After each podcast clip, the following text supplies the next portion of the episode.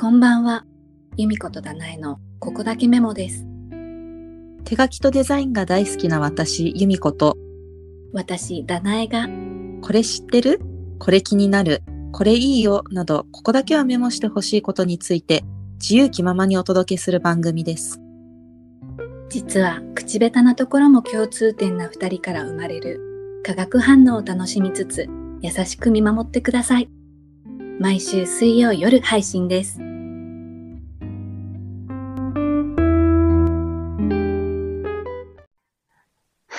さて、始まりました。始まりました。初めての、初めての収録、もう緊張しますね。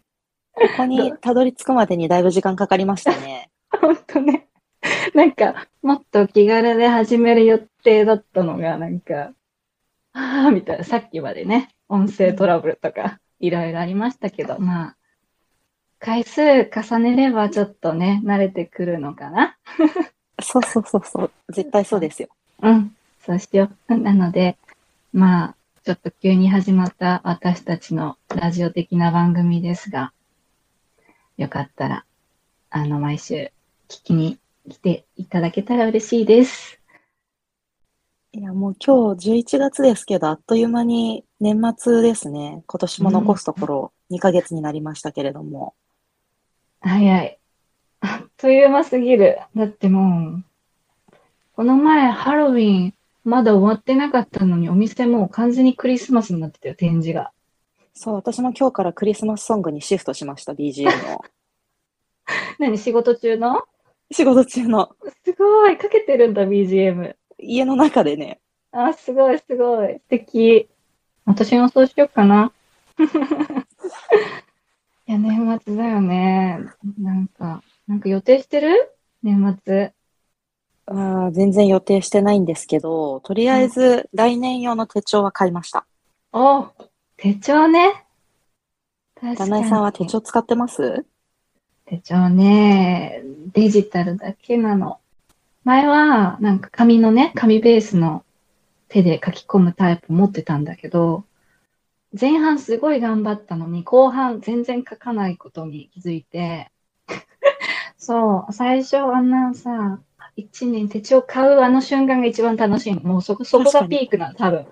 表紙どれにしようみたいな。そうそうそうそうどの色にしようあ、これめっちゃキラキラしてるみたいな。もうそこがピークで、いざ始めてみると後半全然埋まってないじゃんってなって、もうここ数年前からはね、完全にデジタルです。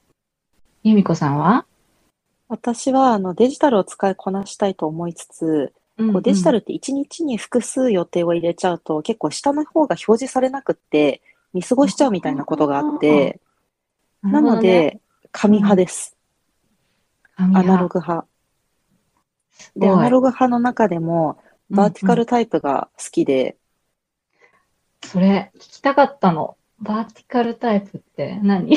もうね、知識ゼロだよ、今その辺は。いやなんか手帳もいろんなフォーマットがあって、例えばうん1日1ページ書いていくほぼ日手帳とか、うんうんうん。あるねあとは逆にマンスリーしかなくって、その、持ち歩きには薄いからすごくいいんだけど、その1ヶ月単位での予定しか書けないタイプだったりとか、あとその中間でウィークリータイプとかあって、マンスリーがあって、細分化されたウィークリーもついてるみたいなのがあって、うん今年買ったのは、いろは出版が出してるサニー手帳のウィークリータイプっていうやつなんですけど、おお。ウィークリー、全部ずっとウィークリーってこと？そう、マンスリーもついてて、で、ウィークリーもついてるっていうところで、なるほどね。なんかバーチカルタイプでも結構私こだわりがありまして、うんうん。あの、土日も平日と同じサイズがいいんですよ。確かに。っっていうのも土日も結、構ね、あの、お子さんがいると予定詰まってる方多いと思うんですけど、うんうんうん。自分もそれで習い事の予定だったりとか、うんまあ、子供の行事の予定入れたりとかで、ちょっとちっちゃい欄だと書ききれないことがあって、うん。で、意外とその7日分同じサイズっていうのが少ないのと、うん。そうかも。そうなんです。で、その、今回買ったウィークリータイプの手帳は、あの、もちろん全部同じサイズなんですけど、さらに結構自由度が高くって、何の自由度が高いかっていうと、うんうん。あの、フォーマットがとにかく自由なんですね。最低限のメモリとか数字は書いてあるんだけど、うん。それを細かく使ってもいいし、うん。あの、ざっくり使ってもいいしみたいな感じで、自分のライフスタイルに合わせて使えるっていうところがとても良くて、うんうん。で、あとえなんか手帳って途中でだんだん使ってくると、あ、やっぱりこのタイプじゃない方が良かったみたいな こなともあるんだける。ど、それが、あの、自在にね、縦にしたり横にしたりにも変えられるし、うん。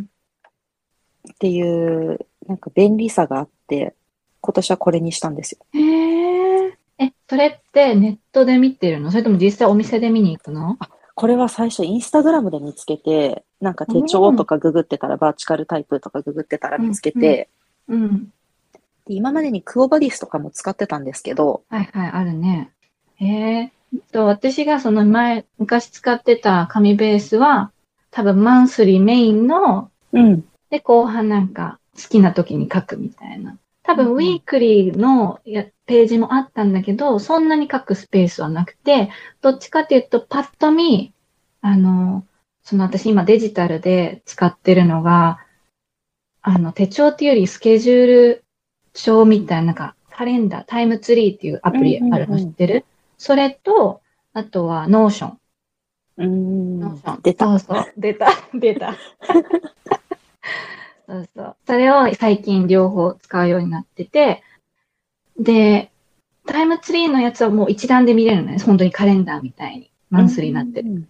で、そんな感じで、前は無印とか、あとはなんか、森本みゆきさんかな、うんっていうイラストレーターの方がいて、ファッションイラストレーター、すごい好きでイラストが。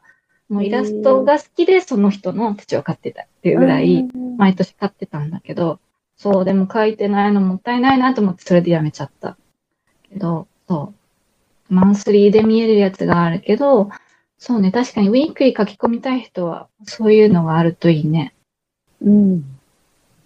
そっか。え、じゃあちょっと質問。うんと、バーチカル手帳とバレットジャーナルの違いを教えてください。私もバレットジャーナルユーザーではないので、これが合ってるかわからないんですけど、うん、自分の解釈としては、バレットジャーナルはその日付の書き方とか含めてうん自分でうんうん作っていく、もう本当にフォーマットが自由。そうだね。うん。その一方で、そのバーチカルタイプとかも、いわゆる手帳として売られてるものは、ある程度のフォーマットがうん。決まってて、うん。で、そこに自分で好きなものを足せるっていうイメージですかね。そっか。そうね。ある程度あった方がちょっと助かるよね。真っそう。白なページから作るっていうよりも。まあ最近、は。なんか、バレットジャーナルだね、見本、お手本見せてくれる人もあるし、それこそ私たちもさ、ほら、本、ね、書かせていただいたよね。今思い出してる。そうそう、そういうアイディアを出すのは私は全然好きなの。だからそれを自分で毎日毎日やるかって言ったらそうでもないかなって思ってたけど、そう、やりたい気持ちはあるんだよ、いつか。そのバレットみたいな。うん。でも、続く自信が全くない。多分3日ぐらいで終わっちゃう。3日も持つかなっていうぐらいだから、アイディアはどんどん出しますよみたいな。こうしたら可愛いと思うよっていうのは全然私は言えるけど、自分でね、作るのはちょっと自信ないなぁ。ってな感じです。同じくです。うん。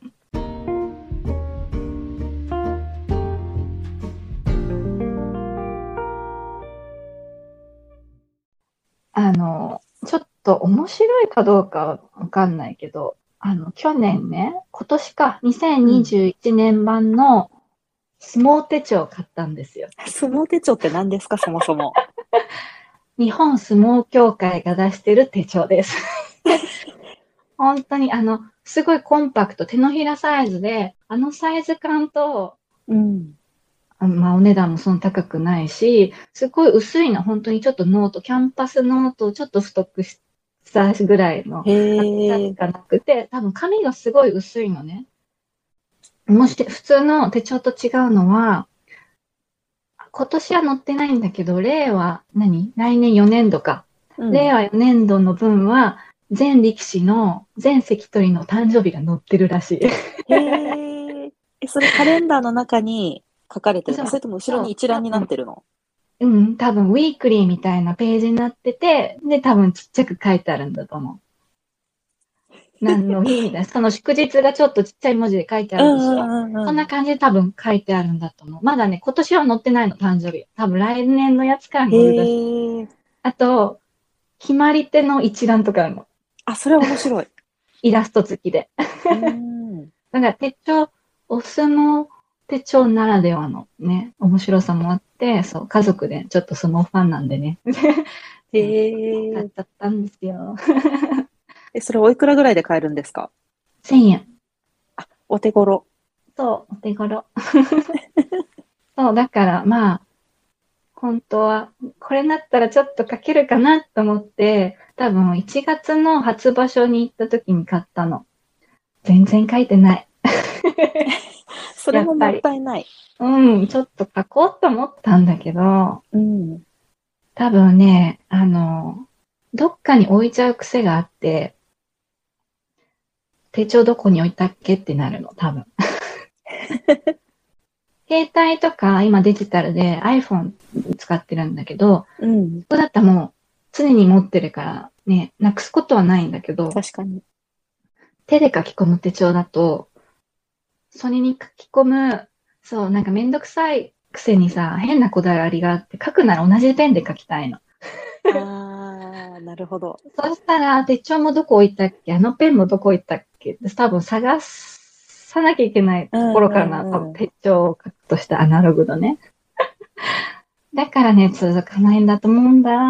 なんだろうな。でもあるもんね、ペンさせる手帳。なんかあるよね、下に。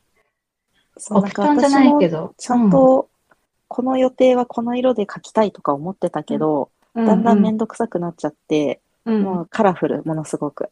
本当だからルールを持って手帳かけてる人すごいなって思うんだけど、うんまあでも綺麗に書くのが目的じゃないなと私は自分の活用術としては思っていて、まあね。なのでそこは諦めました。でもそうだよ。それ正解。正解だと思う。見た目こだわっちゃったら、うん、多分、あ、こう、今日はうまく書けなかったとかなってさ、心折れてもう続かなくなるね。そうそうそうそう。確かに失敗したらもう新しいノートにもう一度書き直したくなっちゃうもんね。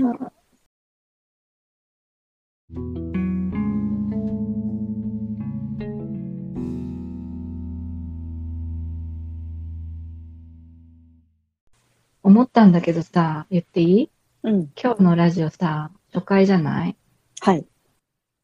初回だからさ、最初に自己紹介しないって言おうと思ったのに忘れちゃったね。忘れちゃったね。忘れちゃったね。軽、軽めの自己紹介やる。そうですね。やりましょ今更だけど、まあね、あの多分、初回聞いてくれる人は大体、ね、インスタとかでつながってる人が多いと思うんですけど、まあそうじゃない人のために、軽めの自己紹介、やってみましょうか。って言ってう。もさ、さんからお願いします。わかった。わかったって言ってもさ、そんな大した内容でもないんだよね。なんか、すごいハードル上げちゃったなと思って自分で今喋りながら思っちゃった。はい。じゃあ私、この声、ダナエです。ハンドレタリングのアーティストとして今は活動しております。えっ、と、まあ、ハンドレタリングって言っても主に筆ペンを使ってアルファベット文字を書くブラッシュレタリングっていうのをやってます。うん。以上です。得意なスタイルを教えてください。だ得意なスタイルは、つけペンっていう道具で書くモダンカリグラフィーっていうスタイルの文字があって、その、ちょっと傾斜、斜めに、エレガントに見せることもできる文字を、あの、道具を変えて筆ペンで書いてるっていうスタイルが一番得意かなと思います。あとは、まあ、あの、筆ペンも結構種類あるので、まあ、それはまたね、いつか違う回でお話できたらと思うんですけど、ね、長くなりそうだよね、そんな話したら。それは特別会で30分ぐらい時間を避けるといいかなって思ってますけど。でもまたそれでハードル上げるとね、そんなに内容ないかもって、意外と内容薄いじゃんってなるかもしれないから、ちょっと、うん、あの、ハードルを上げたくないですが、まあ、あの、基本筆ペンがメインで文字を書くことが多いんですけれど、ね、ラジオだと、こういうのだよっていうのがね、伝えるのがちょっと難しいんだけど、まあ、あの、筆記体をちょっとおしゃれに、あの、デザイン性を持たせた文字って言えばいいのかな？こんな感じで書いています。じゃあ、そんな感じでした。由美子さんもどうぞ。とハンドレタリングアーティスト兼グラフィックデザイナーとして活動しています。で、私の作風の特徴は、割と緩やかなリラックスした文字で、ちょっと抜け感のあるカジュアルな字体が得意です。うん、うん。で、デジタルも使いつつ、手書きもしつつ、ポインテッドペン、筆ペン、絵筆を使いながら、いろいろな道具を使いながらうんデザインするのが私の特徴だと思っています。素敵。そうやって説明すればよかったね、私も。全然来てないよ、自分の紹介が。あの、そう、あの、最初のさ、ラジオの説明にもあったけど、うん。あの、話が得意じゃないんです。我々、口下手な二人がお届けに、する番組なので、本当に優しく見守ってください、本当に。ね、多分慣れるまでちょっとまだ回数必要だと思うけど、でも不思議じゃないあんまり喋り得意じゃないけど、やろうってなったんだよね。もう一人だったら絶対にできないけど、うん。二人だったらなんとかうんいけるんじゃないかなと思って、うん。私すごく挑戦してみました、今回。ああ、うん、そう。すべては一つのツイートから始まったっていう。あともう完全にダナエさんに乗っかる形でフリーライドしてるんですけど、いやいやいや、私も最初苦手だし話すの、なんか、でも、あえて苦手なことやってみるのも面白いかなと思ったの。それをぼそっとね、つぶやいたんだよね、ツイッターで。そそ。したら、なんかね、返信が来たんだよね、由美子さんから。で、もうその返信に私は感動して、ちょっと LINE 送ります。すげえ長文の、過剰書きの LINE をね。そこから結構なスピードでね、ここまでたどり着きましたね。そうね、そうね。多分私の熱量が最初はなんかすごすぎて、惹かれたらどうしようって思とばっかりしかそういうことばっかりしか思ってなくて。全然全然。伝えてやっぱやめようって思われちゃったらどうしようって思ってたけど、なんとかここまで来ました。あの熱量あったら逆にもうちょっと引き返せないよね。嘘、ごめん。うんそういうことじゃないけど。もうやらされてるか、みたいな。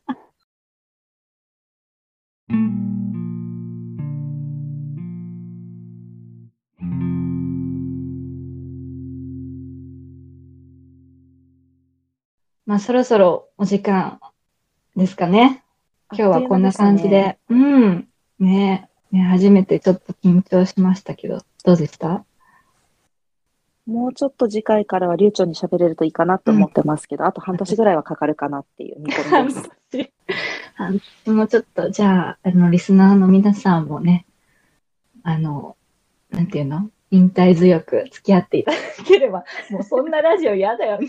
確かなんで、みあの、スピーカーが調達するまで待たなきゃいけないのみたいな。あの、スピあの、リスナーの方と一緒に育てていくラジオ番組をコンセプトにしてますので、急に、急に変わった。急に変わった。まあでもそんな感じで、あのね、少しずつやっていければなと思ってます。まあ、今のところの目標はね、週1の配信で、まあ、時間もね、そんなに、結構、ポッドキャストとか聞くと、ね、30分とか1時間とかが普通多いけど、私たちは別にそこまでね、すごい長くするつもりはなくて、もうサクッと聞いていただければと思います。ねなんか、ながら聞き。私自身もね、人のポッドキャスト聞くときとかは、だいたい洗い物したりとか、移動したりとかの時だから、まあそんな感じで、ちょっとながら聞きで聞いていただきながらもう、なんかちょっと気になることがあったらね、ぜぜひここメモしてほしいっていう感じで私たちもお届けしたいので、はい、聞いてください。